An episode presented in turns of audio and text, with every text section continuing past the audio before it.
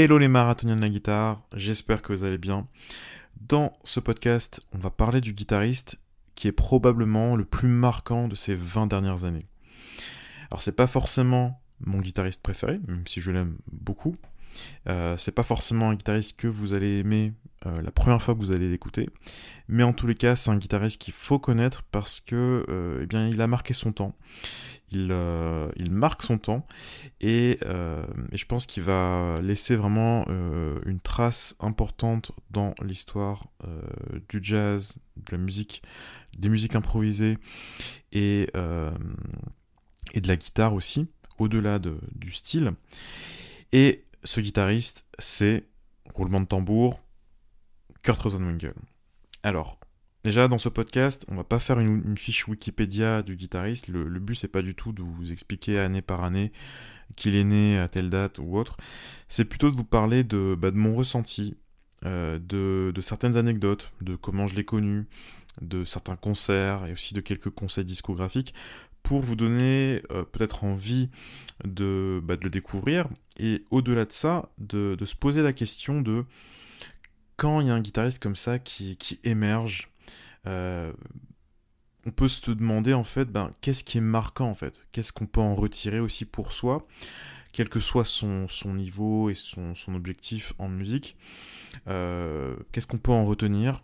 Pas simplement en termes de, phrases, de, de d'accords, de, voicing ou de je ne sais quoi, mais plus en termes de, musique, en termes de, aussi de compréhension de la musique, en termes de, connaissance de cette musique.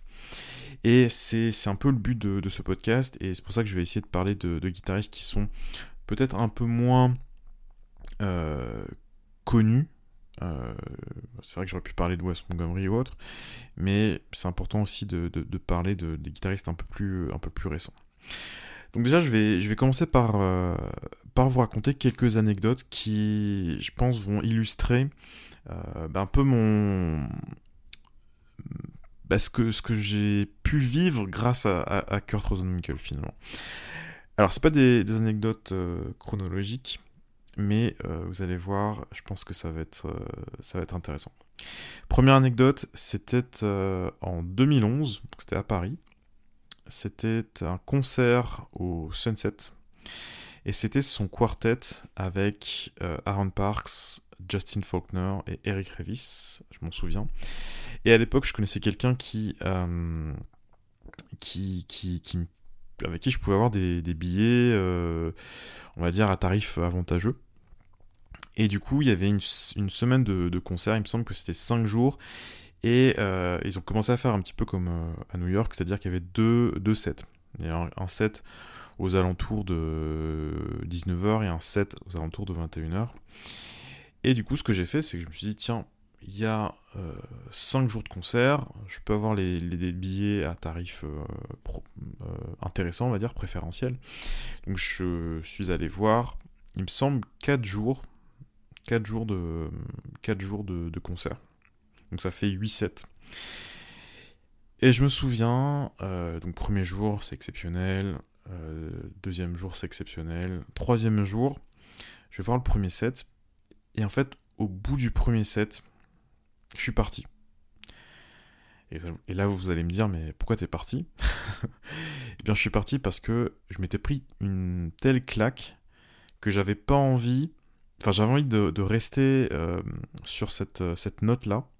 Et je suis parti, et je me rappelle, je, suis, allé me balader en fait dans, le quartier, parce que c'était l'été, je me souviens. Et, euh, du coup, je me rappelle, j'étais sorti et j'avais fait un tour en fait. Et j'étais en train de penser à ce que je venais de vivre. Et, euh, et, je pourrais pas vous dire précisément ce que j'avais ressenti parce que c'est assez compliqué, mais je m'étais pris tout simplement ben, voilà, une claque, comme on dit. Et j'en avais. Je pouvais pas en. Voilà, j'étais rassasié en quelque sorte. Et d'ailleurs, ça me fait penser à. Plus tard, j'avais entendu une, une anecdote il me semble que c'est Dave Liebman qui euh, était à l'écouter euh, Coltrane. Alors c'est peut-être pas Dave Liebman, c'est peut-être un autre euh, saxophoniste assez, connu, qui était allé voir Coltrane. Et pareil, à la fin du, premier set, il est sorti et il allait se balader. parce que bah, voilà, il en avait déjà vu suffisamment de choses pour, pour la soirée. Et, et voilà. Et tout ça, c'est pour vous dire que bah c'est ça un peu l'impact que, que Kurt Rosenwinkel peut avoir sur certaines personnes. Alors il y a des gens qui vont détester bien évidemment, mais pour moi, en tous les cas, c'est cette euh, espèce de d'explosion euh, auditive qui, euh, qui, qui vous plonge dans un, une sorte de... Alors je vais pas utiliser des, des termes trop... parce qu'après j'aurais plus de, de superlatifs pour le reste de la, du podcast, mais une espèce d'extase qui fait que ben on va voir le concert et puis euh, après on n'a plus plus envie en fait de de, voir la suite. On, rentre chez soi, on n'a pas envie d'écouter de musique. Ça, ça vous, vous êtes peut-être déjà arrivé, vous sortez d'un concert, vous avez bien aimé le concert et vous vous dites tiens je vais écouter cet artiste-là. Et en rentrant, vous écoutez cet artiste-là parce que vous avez passé un bon moment. Et avec Kurt, eh bien j'avais plus du tout envie d'écouter de musique de la soirée. Et même, euh, il me semble, euh, bah, jusqu'au lendemain, parce que le lendemain, j'étais quand même retourné, il me semble.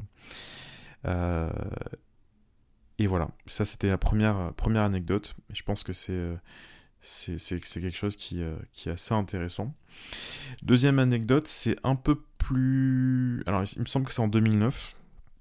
Et d'ailleurs, j'avais enregistré la vidéo, donc euh, je vais vous mettre le lien dans, la description, enfin je vais, vous donner les, références après. Donc c'était un concert au New Morning, et il me semble... Alors c'était pas la première fois que je voyais Kurt Rosenwinkel, parce que je crois que je l'avais vu avec Human Feel, euh, qui est un projet euh, un peu free, free jazz, dans un contexte qui n'a rien à voir. Là c'était vraiment son quartet, c'était toujours avec Aaron Parks, c'était avec Ted Poor à la batterie, et Ben Street à la contrebasse. Et c'était euh, quelques années ou une ou deux années après la sortie d'un album qui a aussi beaucoup marqué les années 2000-2010 on va dire. C'est l'album d'Aaron Parks qui s'appelle Invisible Cinema. Donc c'est un album qui, euh, qui n'est pas avec Kurt Rosenwinkel, qui est avec Mike Moreno, mais qui, qui a vraiment influencé beaucoup de beaucoup d'artistes de ces dix dernières années parce que voilà, il est arrivé avec un son très, euh, actuel, avec euh, euh, des, références au, rock indépendant, etc. Donc c'est un album qui avait, qui avait beaucoup marché. Et pendant cette tournée avec Kurt, ils ont joué différentes compositions de Kurt, et ils ont joué, il me semble, au moins deux compositions de, de Aaron Parks, à savoir Peaceful Warriors et Nemesis. Et je me rappelle de Nemesis. Et d'ailleurs, il y a la vidéo sur, euh, sur internet, donc ça c'est, ça c'est marrant. Nemesis, en fait, c'est pareil, c'est une claque. C'est-à-dire que c'est le type de moment dont on, dont on, se souvient même des années après, quand on va voir un concert. On se souvient de voilà de un solo de quelqu'un. Et je pense que euh, ce solo-là, c'est vraiment l'un des plus marquants que j'ai jamais entendu de ma vie. Euh, et d'ailleurs, je, crois qu'il y a quand même pas mal de vues sur cette vidéo-là sur YouTube, il y a pas mal de réactions. Et je crois même que ça a été repris, j'avais vu ça une fois, euh, ça a été repris sur le, site de Kurt lui-même. Donc je vous invite à écouter ça, je vais pas vous en dire plus. Écoutez, écoutez avec l'oreille euh, ouverte. Ça, c'est pas forcément le style de jazz que vous écoutez, hein, si vous êtes plus Grand Green et et euh, Charlie Christian, ça va, ça va pas être euh, euh, très commun peut-être, mais en tout cas, essayez de, percevoir la, force émotionnelle qu'il y a derrière. Et, ça me permet aussi de, vous parler un peu de comment je vois Kurt. Si on prend une, une, une différence qui est souvent utilisée entre par exemple Cannonball Adderley et Coltrane sur l'album Kind of Blue, vous avez en fait deux, deux, écoles différentes. On pourrait dire que Cannonball, c'est un peu l'école du, groove et l'école du rythme. C'est quelqu'un qui vous touche par sa, sa, ouais, son rythme, sa, sa capacité à, à, vous faire sentir bien grâce à son groove. Et Coltrane, c'est quelqu'un qui va vous toucher par son lyrisme. C'est quelqu'un qui va vous toucher par euh, c'est difficile de mettre des mots là-dessus, mais ce qui va vous toucher par sa capacité à notamment créer des climax dans ses solos, cette capacité aussi par son son à vous émouvoir.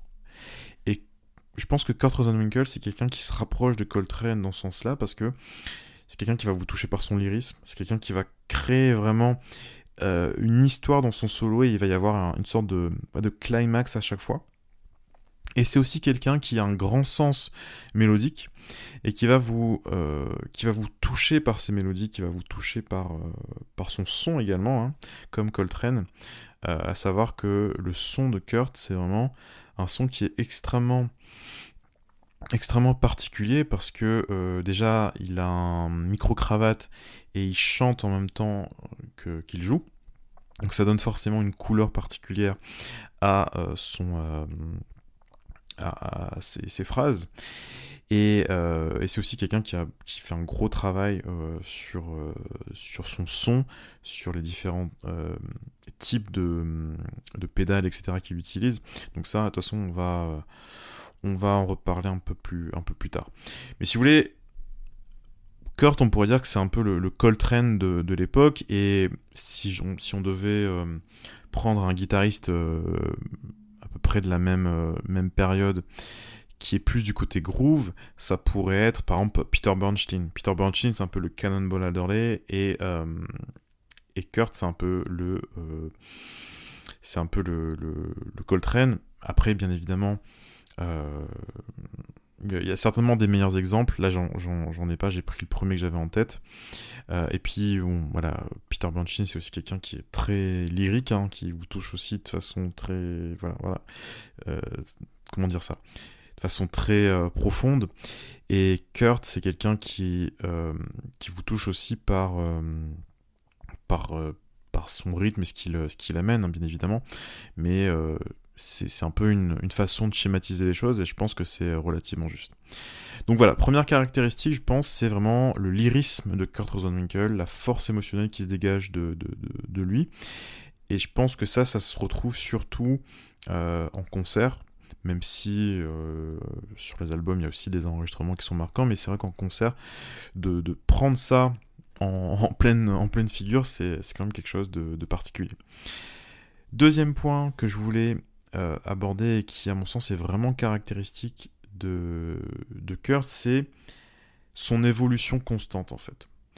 Un petit peu comme chez Miles Davis, vous avez par exemple l'époque avec Charlie Parker. Ensuite, vous avez euh, la période cool jazz, ensuite hard bop, le premier quintet avec Coltrane, la période jazz modal, le second quintet avec euh, Herbie, Tony Williams, Wayne Shorter, la partie électrique expérimentale avec Beaches Brew, puis même plus tard ensuite euh, les albums comme euh, Star People, un peu, un peu funk, etc. Funk blues, on va dire. Chez Kurt Rosenwinkel, on a aussi ces différentes périodes. Alors, bien évidemment, euh, on va dire qu'il a près de 30 ans d'activité. On va dire, premier album, ça devrait être vers 95, 95, 97, donc il y a forcément moins de, recul qu'avec euh, Miles. Mais chez Kurt aussi, on a cette, euh, cette évolution constante et presque à chaque fois qu'il sort un nouvel album ou à chaque fois qu'il euh, a, on va dire, 5 années qui passent, c'est quasiment un nouveau Kurt Rosenwinkel en fait. Et ça, c'est vraiment, vraiment intéressant de suivre cette évolution. Donc, vous avez les, premiers albums qui sont assez bebop, on va dire, pour, euh, être très, très schématique, comme avec euh, East Coast Love Affair et Into It, qui est un album chez, chez Chris Cross. Euh, donc c'est beaucoup de standards, un son assez... Alors, bebop, je sais pas si c'est le, bon terme pour, ce qu'il fait, mais en tous les cas, c'est un peu l'esprit. Ensuite, on, passe à, une partie un peu plus composition, un peu plus, notamment en quartet. Généralement, quand il joue en, avec, enfin, il joue des standards, c'est plutôt trio. Et lorsqu'il passe à composition, on est plutôt sur du quartet, quintet. Même si Intuit, c'est avec un, c'est avec un, pianiste, avec Michael Canan. Euh, donc, euh, c'est un peu, un peu différent. Cela dit, Pour les albums qui suivent, hein, donc il y avait Enemy of Energies, il y a y a quoi d'autre? Il y a The Next Step, il y a Deep Song, etc. Il y a aussi jusqu'à, on va dire, euh, euh, le Live au Village Vanguard et le euh, Star of Jupiter. On a beaucoup de compositions, on a de moins en moins de, standards. Les standards, après, ils sont plus dans des albums trio.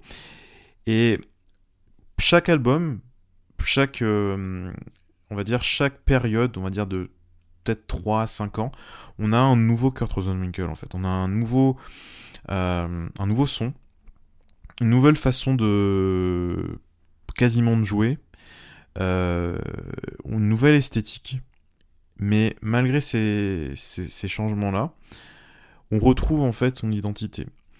Et je pense que ça, c'est très caractéristique de, des très très grands euh, musiciens, des, grands artistes, c'est cette euh, évolution constante et euh, cette capacité à être différent tout en restant le même, en quelque sorte.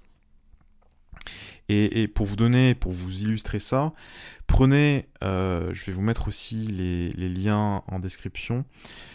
Il y a un concert, c'est Jazz à Vienne, c'est en quintette, ça doit être vers 2004 ou 2005, quelque chose comme ça. Peut-être un peu avant, peut-être un peu avant. Euh, avec Brad Meldo et donc Joshua Redman. Et on voit clairement à ce moment-là, le, focus pour Kurt, c'était pas du tout sa technique, c'était, je pense, plus euh, bah, son son, ce qu'il ce avait à apporter sur cette, euh, sur cette, sur ses compositions.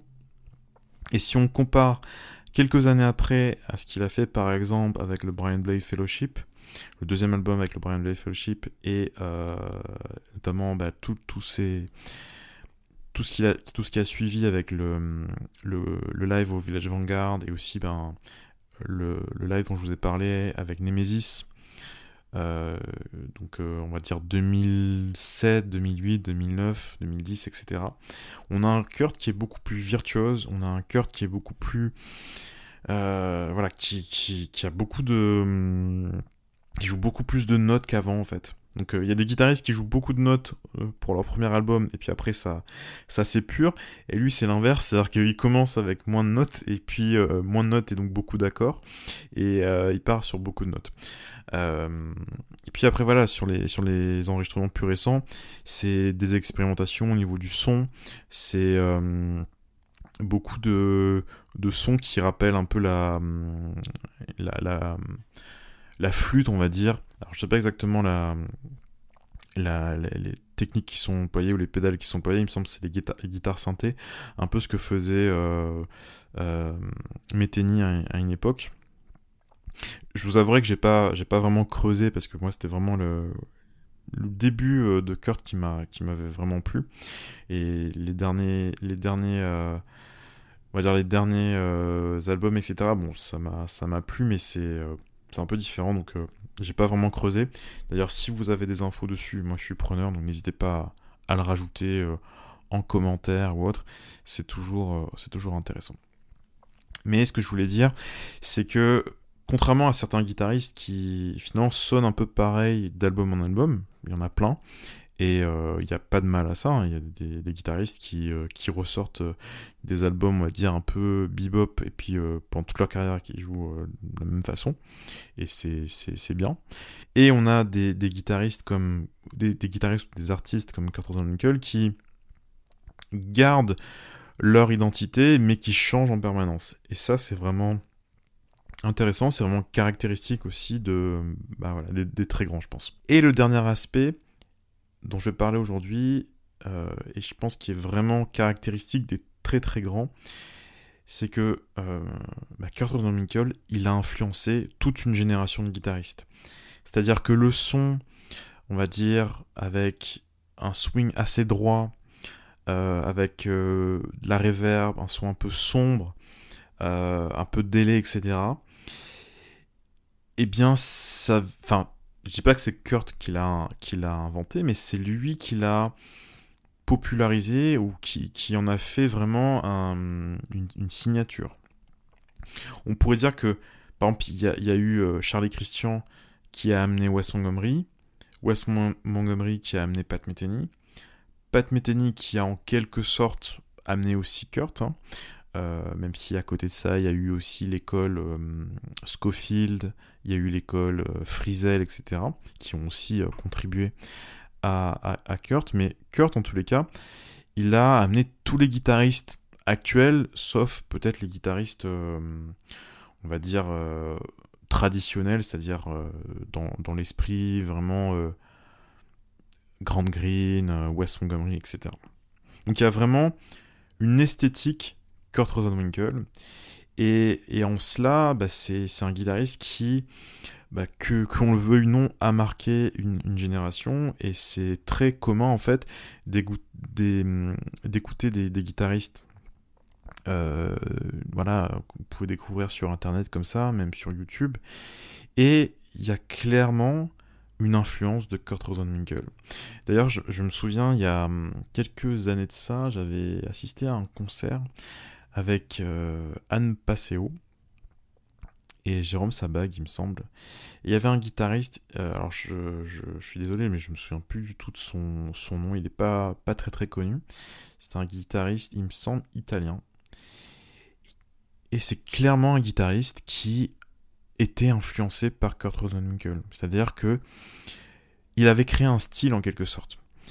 Et ça, à nouveau, c'est la marque des, gens vraiment... Euh, bah, notre catégorie de, musiciens euh, qui, bah, qui créent des, esthétiques, qui, influencent d'autres guitaristes et qui font comme ça avancer, euh, avancer la musique à leur façon. Donc voilà, pour finir, je vais vous donner deux. Je vais vous parler de deux albums très très rapidement. Donc deux albums que je vous conseille d'écouter si vous ne connaissez pas Kurt Rosenwinkel. C'est des choix un peu, un peu différents de, des choix dont, dont parle généralement. Et d'ailleurs, c'est deux albums où il est, euh, où il est pas leader, donc il est sideman. Et je pense que c'est des bonnes entrées euh, pour écouter Kurt Rosenwinkel et pour découvrir aussi, on va dire, tout, euh, toute cette, tout ce jazz des années 2000. Alors le premier album n'est pas un album des années 2000, c'est un album des fins des années 90 dont j'ai déjà parlé sur, sur la chaîne YouTube euh, quand je parlais de 251, c'est l'album de Chris Cheek qui s'appelle I Wish I Knew. Donc c'est un album qui est composé essentiellement de standards. C'est en quartet. C'est très agréable à écouter. C'est très lyrique. Chris Cheek, il, a un sens de la mélodie. C'est, il a un super son. Et Kurt, en fait, il, euh, joue des standards. Et, c'est intéressant d'écouter Kurt Rosenwinkel jouer des standards à cette époque, parce que la façon dont il jouait euh, à l'époque n'a rien à voir avec euh, la façon dont il joue maintenant des standards. Et c'est un très très bon album, les mélodies sont... Enfin, les, standards sont très beaux, mais chaque solo est, est, bourré de mélodies en fait. Donc je vous recommande chaudement Chris Cheek, I Wish I Knew. Et le deuxième album, un peu moins connu, c'est un album de Mark Turner, donc c'est... J'aurais pu aussi parler de Mark Turner pour parler de Kurt Winkle, puisque c'est un peu son, euh, son, son âme sœur, en fait, euh, musicale. Euh, donc le saxophoniste ténor Mark Turner. Il y a un album qui s'appelle Dharma Days, qui est un album moins accessible que I Wish I Knew, mais qui est quand même très agréable à écouter. qui est un album assez facile à écouter pour, pour, du Mark Turner, parce qu'il y a plein de choses de Mark Turner qui sont assez, qui, sont, qui demandent de l'investissement, on va dire. Même si c'est un artiste incroyable, Mark Turner. Euh, donc Dharma Days, donc quartet avec euh, Kurt Rosenwinkel, donc un autre univers. Mais on, on, entend un autre Kurt Rosenwinkel, on entend aussi un autre, euh, un autre univers. Il me semble qu'il y a probablement que des que des que des compositions cette fois-ci. Peut-être il y a un standard qui se qui se cache là-dedans, mais de mémoire, je crois que c'est que des c'est que des que des compositions. Donc voilà, si vous voulez découvrir Kurt, eh bien écoutez ces deux albums, c'est il y en a plein d'autres, il y a notamment son premier album euh, en trio East, Love, euh, Love Coast East Coast Love Affair pardon. East Coast Love Affair. et aussi un album, mon album préféré, je pense, qui s'appelle Deep Song. Vous pouvez aussi écouter les albums plus récents, comme Kaipi ou, ou, Star of Jupiter. il y en a plein. Mais euh, commencez par euh, ces deux-là si, euh, si vous voulez avoir un peu une vue d'ensemble de, de, de, Kurt Rosenwinkel. Voilà, eh bien j'espère que ce podcast vous aura plu, vous aurez peut-être appris des choses. on se retrouve très très vite pour des, bah, des futures vidéos. là, on va vraiment reprendre le rythme des vidéos, des podcasts. Donc abonnez-vous à la chaîne YouTube, à la newsletter. Plein de choses vont arriver très vite. Et euh, eh bien, d'ici là, euh, d'ici là, portez-vous bien et à très vite. Et d'ici là, ben, portez-vous bien.